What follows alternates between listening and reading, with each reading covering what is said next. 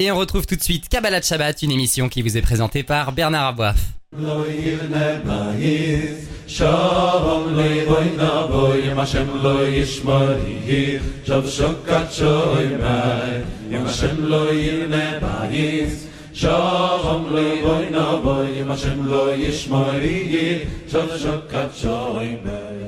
Bonjour à tous, Bernard Aboif au micro. On se retrouve comme chaque vendredi après-midi pour Kabbalah Shabbat, une grande émission de Torah et de pensée juive. Et nous sommes en ligne avec Raveli Lemel. Raveli Lemel, bonsoir à vous et Shabbat Shalom.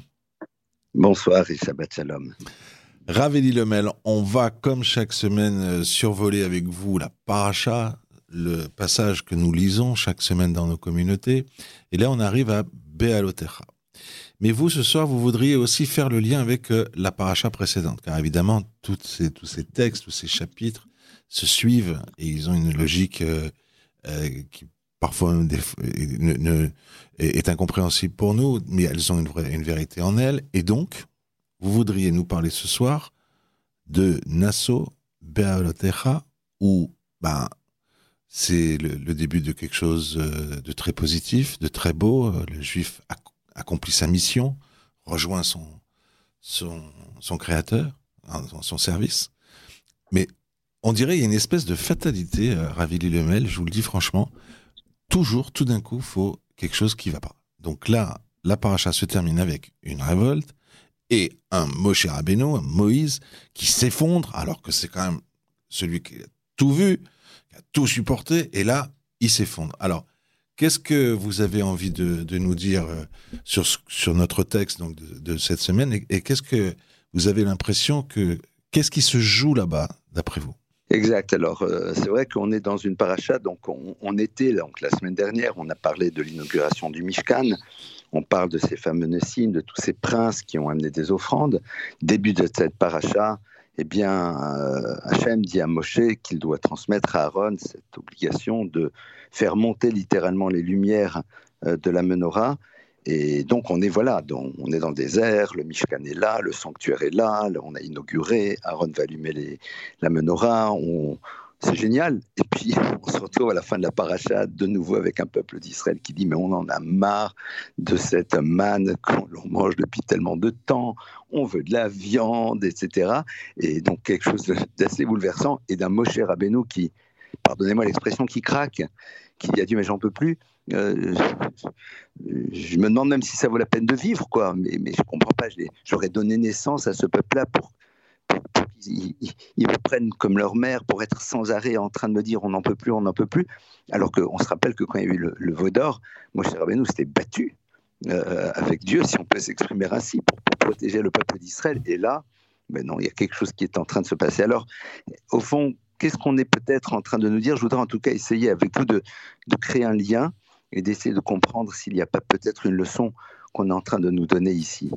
Euh, tout d'abord, rappelons-nous euh, de la paracha de la semaine dernière, Nassau, euh, dans laquelle eh le Mishkan est inauguré et ces douze princes d'Israël qui chacun vont offrir la même chose. Rappelons-nous, ils vont offrir exactement la même offrande et euh, bien sûr, on, s'interroge pourquoi chacun offre la même chose, et surtout si chacun offre la même chose, alors pourquoi le répéter systématiquement? C'est une paracha extrêmement longue, et, on répète systématiquement euh, et tel jour X a offert, et voilà ce qu'il a offert, et on rebelote, pardonnez-moi l'expression.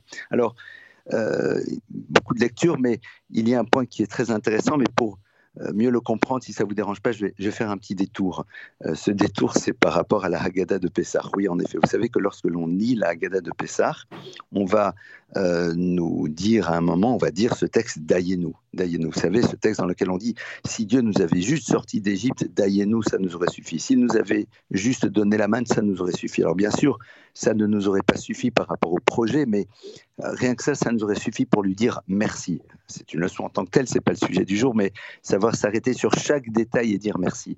Mais à un moment, on va dire, euh, si Dieu nous avait rapproché du Sinaï sans nous donner la Torah, ça nous aurait suffi. Alors, on essaie de comprendre quoi, être proche du Sinaï. Et donc, qu'est-ce que ça aurait représenté? Et maître les maîtres de la mystique nous disent que euh, se retrouver proche du Sinaï, c'est s'inscrire dans un univers dans lequel nous allons maintenant entendre l'ordre de Dieu. Nous allons nous soumettre à sa volonté. Et donc, à partir de cela, eh bien, tous les actes que nous allons faire, parce que Dieu nous a ordonné de les faire, vont prendre une dimension qui va bien au-delà de ce que l'on peut imaginer, une dimension cosmique. Et ça, c'est quelque chose de fondamental, c'est-à-dire de réaliser que chaque acte que nous faisons, parce que Dieu nous a demandé de le faire, alors son impact va bien au-delà de ce que l'on imagine. C'est valable aussi bien dans les mitzvot, dans les commandements qui sont dans le rapport à Dieu que dans le rapport à l'autre. Et donc, si au moment où vous allez rendre service à quelqu'un, vous dites, mais au fond, je lui rends service et je suis heureux de le faire, et je sais que c'est ce que Dieu attend de moi, eh bien, évidemment, euh, l'acte, au-delà de ce qu'il amène dans la réalité concrète à l'autre, a une influence qui est colossale au niveau de l'univers, comme ça disent les maîtres de la Kabbale, et non seulement cet acte-là, mais aussi se rappeler que cet acte parce qu'il est fait par moi ou par vous, n'a pas la même portée. Parce que tout simplement, nous sommes des êtres différents et donc ces mêmes téphilines qu'on semble mettre, ces mêmes bougies de Shabbat que toutes ces femmes allument, elles sont identiques et pourtant, parce que chaque femme est différente, parce que chaque homme est différent, eh bien, ce que l'on apporte au niveau de l'univers, au niveau cosmique, pas juste ce que ça nous apporte à nous, mais ce que nous créons dans le monde, particulier. Donc ça, c'était la première leçon. Alors à Nassau, on nous dit, rappelez-vous, vous êtes des êtres singuliers, vous êtes des êtres uniques, et donc sachez que vos actes, eh bien, ils ont une portée unique, même si vous pensez que c'est exactement la même chose euh, que vous faites tous les jours, la même prière, les mêmes mots. Eh bien non, chaque jour est un jour différent, chaque jour vous êtes quelqu'un de différent, vous êtes quelqu'un d'unique chaque jour, et donc vous créez quelque chose de différent. Et donc, suite à ça, évidemment, Aaron arrive et dit, mais, mais moi aussi, j'ai envie de m'inscrire là-dessus et Dieu de dire oui, mais toi tu vas voir quelque chose de plus extraordinaire. C'est quoi? C'est allumer cette menorah, allumer ce candélabre. Alors vous allez dire, mais allumer ce candélabre et donc eh bien, euh, le candélabre, on va l'allumer tous les jours. Et là, Dieu dit, Aaron, tu vas dire quelque chose de nouveau. Les princes d'Israël ont offert le jour de l'inauguration on est porté parfois par le moment particulier unique, mais maintenant, toi, tu vas devoir être dans la constance et tous les jours créer la même intensité par rapport à un acte qui est un acte fondateur, puisque allumer les bougies de la menorah, c'est au fond se rappeler qu'on introduit dans le monde le, la spiritualité dans son quotidien. Donc on a ici déjà deux notions. La première notion, c'est prendre conscience de sa singularité, de ce que l'on apporte au monde de manière unique et particulière, et être capable d'inscrire cela dans la constance, c'est-à-dire l'inscrire dans notre réalité quotidienne. Et puis, que se passe-t-il derrière? Eh bien, derrière, on a cette fameuse révolte. Mais moi, ce qui m'intéresse là-dedans, dans cette révolte, c'est surtout la réaction de Moshe. Pourquoi Moshe réagit de cette manière? Eh bien, parce que Moshe se dit, au fond, j'ai peut-être échoué. Je suis dans le désert avec eux, je me bats, je transmets, j'essaye, et ils en sont là. Ils en sont là, ils en sont juste en train de dire, allez, on veut de la viande, mais ça veut dire qu'au fond, le message n'est pas passé. Et ça, c'est ce qui le bouleverse. Moshe dit, mais si au fond le message n'est pas passé, alors à quoi ça a servi? Et Dieu de lui dire, prends 70 anciens et tu vas voir. Et les 70 anciens vont venir et vont prophétiser. Dieu dit, non, sache, que tu le veuilles ou pas, il y a des choses qui sont passées. Oui, en effet, il se passe une révolte maintenant. Tu as raison, il va falloir réagir par rapport à cette révolte. Mais n'aie pas peur, Moshe. Sache que même si tu as l'impression que rien ne s'est passé, il y a des choses qui se sont transformées. Pourquoi? Parce que tout simplement, tu as eu de la constance dans ton travail de transmission, parce que tu as su voir dans chacun des membres du peuple d'Israël un individu en tant que tel. Et comme tu as su voir dans chacun des membres du peuple juif quelqu'un qui était unique, et que lorsque tu as essayé de leur transmettre, tu l'as fait avec constance, eh bien sache qu'au fond, chacun de ces membres du peuple juif, qu'on le veuille ou pas, il y a des choses qui se sont transformées en lui, il y a des choses qui ont bougé. Maintenant, c'est vrai que tu as l'impression, parce que tu as un moment T, que rien ne s'est passé. C'est vrai, parce que malheureusement, être dans la dynamique positive de manière constante, c'est un vrai travail et ça, c'est un petit peu les soubresauts de l'histoire du peuple d'Israël. Mais sois rassuré, Moshe, tu as fait quelque chose. Il s'est passé un certain nombre de choses dans cette histoire et tu le vois. Ces 70 anciens qui sont là, qui vont venir et qui vont, à un moment T, prophétiser, sont révélateurs que le travail a été fait. Alors, c'est un petit peu ça l'idée que je voulais partager avec vous.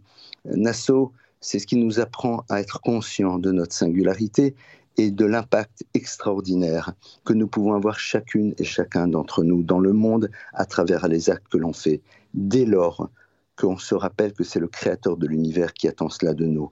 Et puis après, eh bien, cette dimension-là, il faut l'inscrire dans la constance. Maintenant, le problème, c'est que quand vous transmettez, quand vous êtes enseignant, quand vous êtes maître, quand vous êtes parent, eh bien, vous avez l'impression que parfois, même si vous avez essayé de tenir compte de la singularité de l'enfant, de la singularité de votre communauté, et que vous avez essayé d'être dans la constance, eh bien, parfois, on a l'impression soit qu'il n'y a pas de retour, soit qu'au fond, les choses n'ont pas vraiment bougé. Et ça, ça peut être bouleversant. C'est ce que Moshe vit. Et Dieu lui dit, non, sache que à partir du moment où ta démarche de transmission s'est construite de cette manière, c'est-à-dire en t'arrêtant sur la singularité de chacun et en essayant de lui donner ce dont il a besoin, et pas juste dans une forme de one-shot, mais de manière constante, même si tu as l'impression que le résultat n'est pas encore là, même si tu as l'impression que les choses n'ont pas encore abouti, même si tu vois un moment une crise ou quelque chose qui semblerait te dire, mais au fond, ça marche pas, sache que ça marche. Maintenant, il faudra du temps pour que les choses émergent, mais sache qu'elles sont déjà présentes. Ils vont juste, il faut juste qu'elles continuent à éclore un petit peu plus. Voilà euh, quelques idées. Euh, j'ai envie de dire presque al mazleg, suivant l'expression hébraïque et israélienne, c'est-à-dire sur le bout de la sur le bout de la fourchette, parce que évidemment toutes ces notions mériteraient d'être développées beaucoup plus longuement. Mais peut-être que ça sera ça le thème justement des échanges du repas de vendredi soir. Ah, ben oui, on va, on va effectivement en faire notre repas de ce soir. Et euh, je pense que vraiment cette idée de constance, c'est probablement l'une des plus difficiles, non, seulement à intégrer, mais à, accomplir. Et euh, un jour, un, un dont malheureusement j'ai oublié le nom et je vous le soumets, il m'avait dit euh, pourquoi on prie tous les jours? Parce qu'il y a les histoires d'amour, mais le mariage, la vie au quotidien, c'est beaucoup plus dur c'est beaucoup plus difficile, mais c'est un autre plaisir et c'est un des plaisirs qu'on découvre. Qu'est-ce que vous en pensez?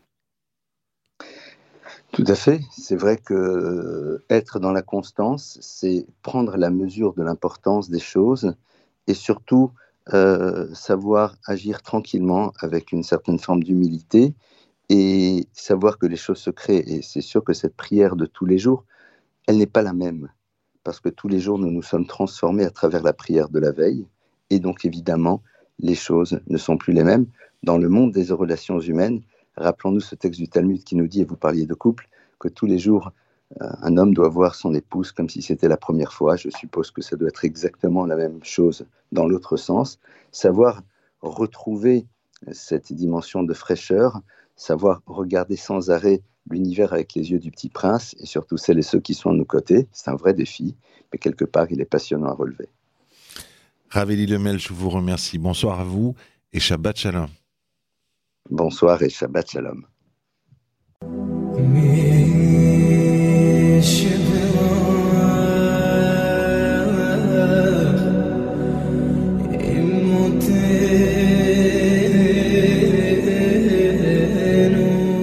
Et nous sommes en ligne à présent avec Rav Mordechai Biton qui est à Jérusalem. Bonsoir Rav Mordechai, Shabbat Shalom. Shabbat Shalom, Ubevorach. Rav vous, vous voulez euh, revenir sur quelque chose de très précis, de très spécifique et très franchement, que peu de gens qui n'ont pas votre érudition, bah, par exemple comme moi, n'ont jamais vu. C'est que dans Bealotera, il y a un paragraphe, deux je crois, qui sont euh, enserrés par des crochets, et la Gemara dit qu'il constitue un livre en soi. Donc ça serait extraordinaire, parce que donc combien il y a de livres dans la Torah? Oui, effectivement, euh, mon cher Bernard. Donc, dans cette paracha de Alotecha, dans la section hebdomadaire de, cette semaine, on retrouve euh, une disposition du texte que l'on ne retrouve nulle part ailleurs dans la Torah. Deux versets qui sont enserrés par des crochets, des nun, la lettre nun inversée, et deux versets qui, d'après nos sages dans le traité Shabbat à la page 116, sont considérés comme un livre en soi. Ce qui signifierait effectivement que dans la Torah, il y a sept livres et non pas cinq. Alors, pour comprendre pourquoi ces deux versets pourraient constituer un livre en soi, et donc euh, nous inciter à réorganiser complètement notre euh, compréhension euh, de la structure de la Torah, bah, il faut simplement comprendre ce qui est marqué dans ces deux dans ces deux versets et pourquoi ils ont cette importance. Il y a à part ça un autre fait qui est important, un fait de taille, c'est que en fait ces deux versets n'auraient pas dû être là, ils auraient dû être posés ailleurs, mais ils sont là comme pour séparer le récit de fautes que les bénis Israël ont commis. Comme si en quelque sorte, par la mention de mérite particulier de l'âme Israël, du peuple juif, eh bien, on voulait nous dire que même si cette génération a fauté, il faut savoir la juger avec mensuétude.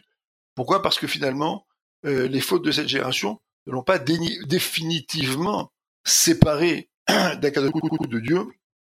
Et en fait, cette génération est, qui, est une génération qui a pu fauter effectivement, mais ces fautes sont des fautes qui doivent être situées dans, dans le contexte dans lequel elle a fauté. C'est une génération qui a mérité de recevoir la Torah. C'est une génération qui a mérité de rencontrer, en quelque sorte, euh, le Créateur. C'est une génération qui, qui, est extrêmement élevée. On en attendait beaucoup. On en attendait énormément. Et donc, quand on mentionne ces fautes, on mentionne les fautes de gens qui sont extrêmement élevés. Alors, revenons sur les, sur les deux versets. Premier verset, donc, dit, Kuma Hachem, lève-toi Hachem. C'est Moshe Rabbeinu qui s'adresse à Hachem. Lorsque le Aaron, lorsque le, le peuple devait se remettre en marche dans le désert, le Aaron se, soulevait en quelque sorte et faisait quelques mouvements en avant et en arrière. Et là, Moshe Rabbeinu disait, Kuma Hachem, relève-toi Hachem, il y a afin que tes ennemis, les ennemis du clan d'Israël, du peuple juif soient dispersés, et que ceux qui te haïssent fuient de devant ta face. Ça, c'était le premier verset. Originellement, les bénis Israël devaient partir directement en Eretz Israël. Si ça avait été le cas, il n'y aurait plus aucune guerre et il y aurait eu euh, directement donc construction du temple et avènement messianique de, l'histoire. Il faut dire aussi ici une chose qui est très intéressante, c'est qu'en fait il y avait deux Aaron, il y avait deux armoires saintes euh, à cette époque. Il y en avait une qui avait été construite par Betzalel, qui est donc l'armoire, le, le, le, Aaron à Kodesh, l'armoire sainte d'origine, qui donc restait à l'intérieur du camp. Il y en avait une autre qui avait été construite par Moshe Rabbeinu, et dans laquelle se trouvaient les débris des tables de la loi qu'il avait brisées en redescendant après le après la faute du Vaudor. Et donc ce, Aaron-là, c'est celui-là qui était à l'avant du peuple et qui se soulevait. Et qu'est-ce qu'il faisait? Il opérait un certain nombre de miracles qui préservaient complètement le peuple. Et là aussi, il y a quelque chose qu'il faut comprendre. Comment se fait-il que le Aaron, l'armoire sainte qui contiendrait le rappel d'une faute, pour être celle qui pouvait protéger les Israël bah, Tout simplement parce qu'il rappelait la tchouva des Israël, il rappelait le repentir des Israël et le retour vers Hachem, et cette fois-ci l'adhésion pleine, consciente et entière au projet de la Torah.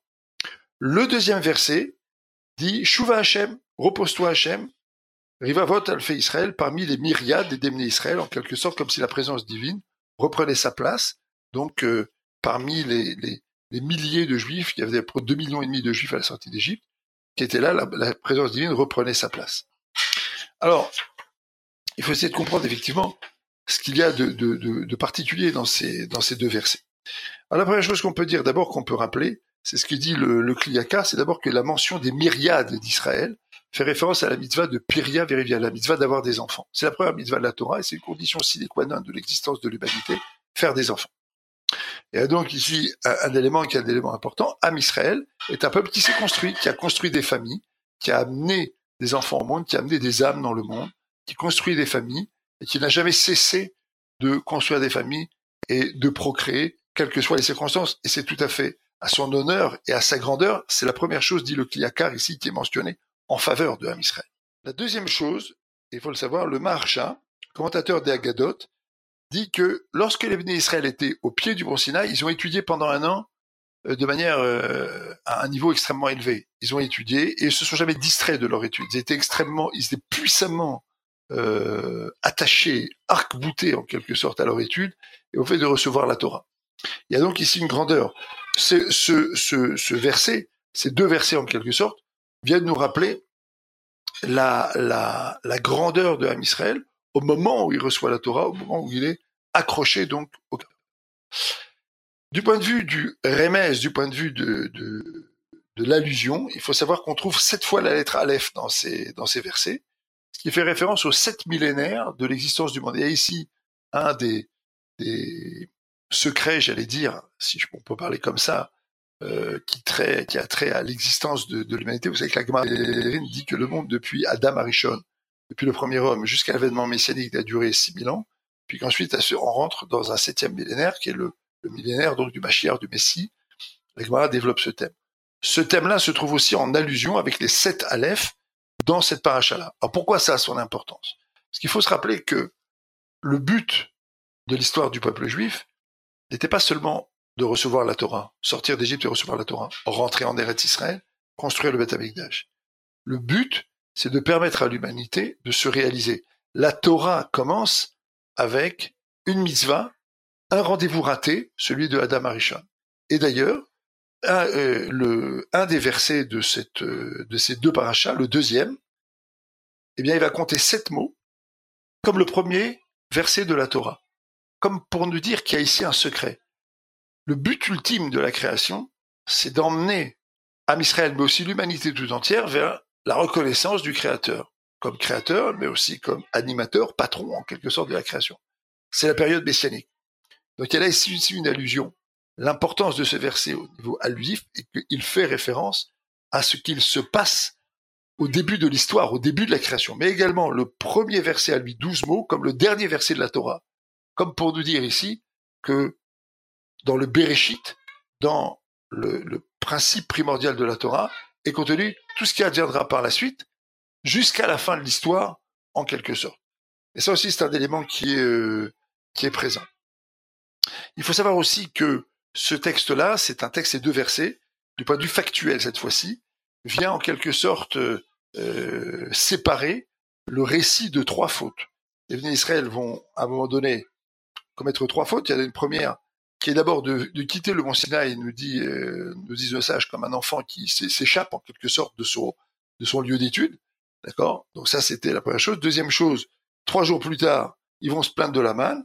Et donc plus tard, euh, les Israël également vont euh, se plaindre euh, euh donc euh, de, à nouveau de, de, de, recevoir donc de, de ne pas recevoir de la viande.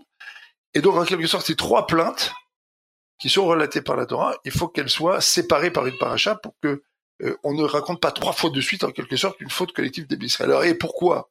Pourquoi c'est tellement important de ne pas raconter trois fois de suite une faute des Israël? Quelle est l'importance? Tout simplement parce que cette génération-là est une génération extrêmement élevée. On raconte souvent, pas on raconte, pas souvent, pardon, excusez-moi, c'est pas, pas le mot. On raconte dans la Torah les fautes de cette génération. Chaque, chaque année, on relit donc les textes qui nous racontent les fautes de cette génération. Mais comment est-ce qu'il faut les comprendre, les fautes de cette génération? Comment est-ce qu'on doit comprendre que la Torah puisse nous raconter les fautes d'une génération qui a reçu la Torah? Bah, Tout simplement pour le, pour le, pour le comprendre, il faut, il, faut, il faut comprendre à quel niveau Israël. Ils sortent d'Égypte, d'accord, de l'univers concentrationnaire égyptien. Ils étaient au cinquantième degré, nous dit-on pratiquement au cinquantième degré de, de Touma, et d'un seul coup ils se retrouvent dans le désert, ils étudient la Torah, ils sont projetés dans une dimension extraordinaire, et là, ils mangent de la manne. Il faut savoir que la manne, c'était une nourriture qui pouvait satisfaire des besoins spirituels. Elle permettait au corps de se maintenir, mais l'idée c'était surtout de, de donner, et comme on le sait aujourd'hui, la nourriture, bah, elle, elle, a, un impact aujourd'hui sur le fonctionnement, sur, le psychologie, sur la psychologie, sur le psychisme, et donc aussi sur l'âme de chacun d'entre nous. Et ben cette nourriture-là, qui était une nourriture donnée directement par le Créateur, c'était une nourriture qui avait un impact spirituel. Et la masse des gens qui ne voulaient pas de cet impact spirituel, qui avaient du mal avec ça, elles sont des gens qui vont finir par se plaindre de la manne. Mais en attendant, ils ont quand même reçu la Torah, et en attendant, ils ont quand même appartenu à cette génération. Alors, il y a une, parabole euh, qui a été euh, donnée par Rabbeinu Meshulam, qui était un sage sfarad, qui était le, médecin personnel d'un roi arabe. Le roi un jour lui a lancé ce défi, il lui a dit, tes ancêtres étaient ingrats, ils avaient la manne, c'est un aliment de choix, et en même temps, euh, ça ressemble à la, à la, nourriture des anges, d'accord? Et donc, ils sont pleins de, de, de la manne, ils ont commandé à, demander des melons et de l'ail et tout, etc. Comme la Torah le raconte ici. Alors, euh, Rabbi Meshulam lui a dit, bah, je te répondrai demain. Qu'est-ce qu'il a fait, Rabbi Meshulam Il est descendu dans les cuisines royales, et il a demandé que on ne donne pas au roi de l'ail. Il a dit, pour sa santé, vous lui donnez pas d'ail. donc, le roi a reçu son repas, il avait l'habitude de manger un petit peu d'ail après son repas, et là, il l'a pas reçu, il s'est énervé. Il a fait appeler son cuisinier, qui a dit, écoutez, c'est le médecin qui a donné cet ordre, il fait appeler le, le Rabbeinu Meshulam, donc le, le, médecin, et là, il va lui répondre avec douceur. Il lui dit, permets à tes oreilles, toi qui te plains de ne pas avoir reçu d'ail, d'entendre les paroles de tes propres lèvres. Ah, il dit, tu te plains, de plains d'avoir été privé d'un seul repas d'ail que tu as l'habitude de manger. Eh bien, mes ancêtres, pendant 40 ans, ils ont été privés de leur nourriture habituelle et ne se sont que de manne. Comment il aurait pu, comment est-ce qu'il était possible qu'ils s'en plaignent pas? Le roi a accepté sa réponse. Je crois que c'est un petit peu comme ça qu'ils vont comprendre les choses. Les béné Israël ont été projetés en l'espace de quelques semaines dans une dimension à laquelle ils n'étaient pas encore prêts. Il leur a fallu des semaines et des semaines de préparation. Il leur a fallu, après ensuite, tourner dans le désert pendant 40 ans pour en quelque sorte assumer cette grandeur. Et ça, je crois que c'est une leçon pour chacun d'entre nous, c'est une réflexion pour chacun d'entre nous. On reçoit dans notre vie, sur le plan spirituel, sur le plan psychique, mental, beaucoup de cadeaux. Beaucoup de cadeaux, on n'a pas forcément toujours l'armature pour comprendre que ce sont des cadeaux, et on doit souvent faire un effort pour comprendre, en quelque sorte, qu'il y a ici un cadeau. Et je crois que c'est quelque chose qui doit nous faire réfléchir. On juge beaucoup entre guillemets, parce que la Torah nous raconte, la Torah nous raconte les fautes de cette génération. On juge cette génération. Je crois qu'il faut bien se rappeler qu'il y a ici un enseignement. Hachem nous fait plein de cadeaux. Il nous permet de nous marier, il nous permet d'avoir des enfants, il nous permet d'avoir de la parnassa, de vivre, et il nous permet d'étudier la Torah, il nous permet de faire des mitzvot. Et bien souvent, ce sont des choses dont on se plaint ou qu'on ne sait pas apprécier à leur juste valeur. Comme disait Rav Situk Shalom, on prie pour que la Torah soit agréable, mais est-ce que c'est possible que la Torah ne soit pas agréable? Eh bien oui, c'est parfaitement possible qu'on évite en quelque sorte, euh, soigneusement, consciemment ou pas, de comprendre ce qu'il y a d'agréable dans la vie qui nous est donnée. Donc il y a la SR d'enseignement, je pense, qui est important. Et finalement, cette génération a reçu des cadeaux. Elle n'était pas forcément, entre guillemets, à la hauteur, mais est-ce que nous, finalement, on est toujours à la hauteur des cadeaux qu'on reçoit? C'est à réfléchir. Ravandechai Biton, je vous remercie à Jérusalem et je vous souhaite Shabbat Shalom. Shabbat Shalom.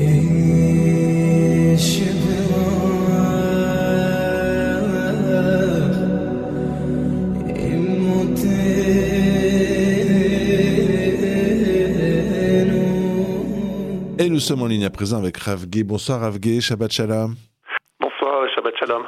Ravgé, on va parler d'un passage spécifique de notre paracha.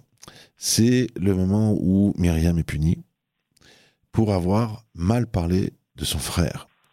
Et vous voulez saisir l'occasion ce soir pour euh, essayer de réfléchir euh, avec nous sur la manière dont on doit faire des réprimandes. On a tous on est toujours confronté à un moment comme ça dans la vie, euh, euh, dans notre vie.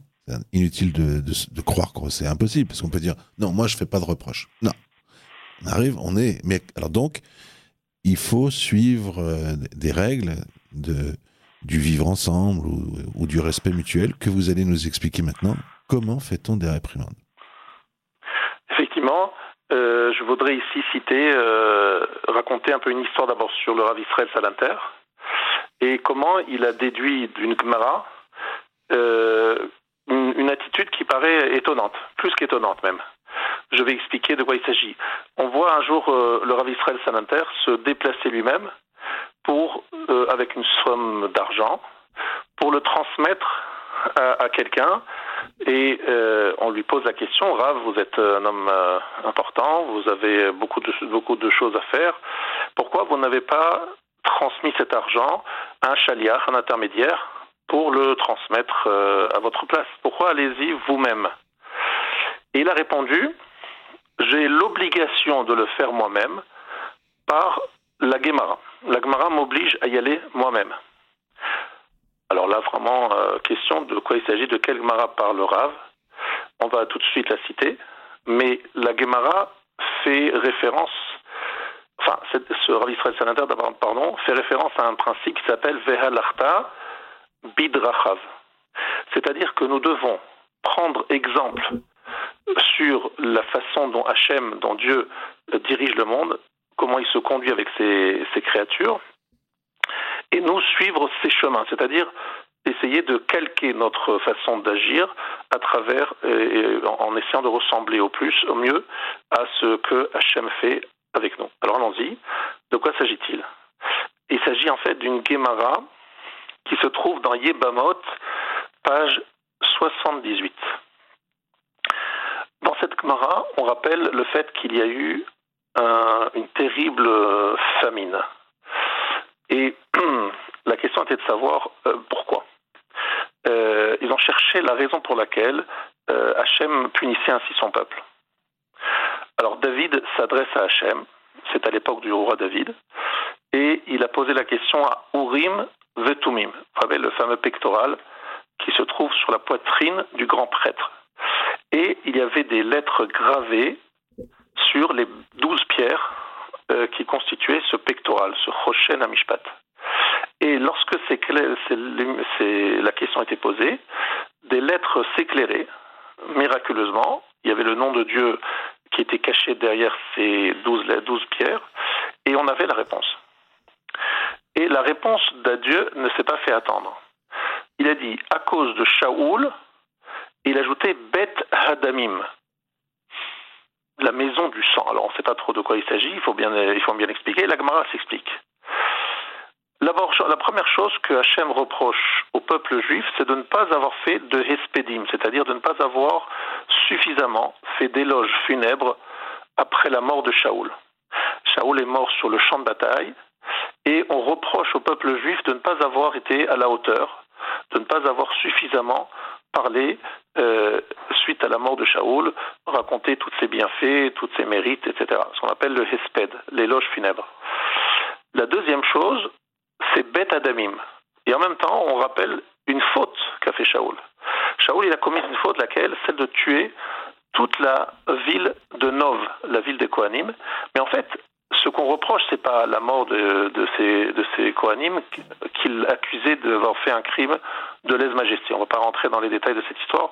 Shaoul considérait qu'ils avaient fait une faute envers lui, mais c'est que suite à la disparition de cette ville, la disparition des Kohanim de cette ville de Nov, eh bien, il y a eu des gens qui s'appelaient les Givonim, donc c'est un peuple qui s'était qui n'a qui, pas qui a pas l'autorisation de se marier avec des filles juives, mais qui habitent parmi nous, et donc c'est-à-dire euh, gagne-pain, c'était justement de livrer euh, du lot, de la nourriture dans cette ville des Kohanim. Et lorsque cette ville euh, a été détruite, a été effacée, éradiquée, qu'est-ce qui s'est passé? Eh bien, ces Givonim n'avaient plus de quoi vivre. Et donc, en fait, on reproche à Shaoul, alors attention là c'est le reproche c'est sur Shaoul, et qui retombe sur l'ensemble du peuple juif, c'est que Shaoul est responsable de la mort de cette ville, mais pas c'est pas le problème de la mort de ces, gens-là qui, lui reprochait parce que ça il l'a payé très cher par sa propre mort à lui.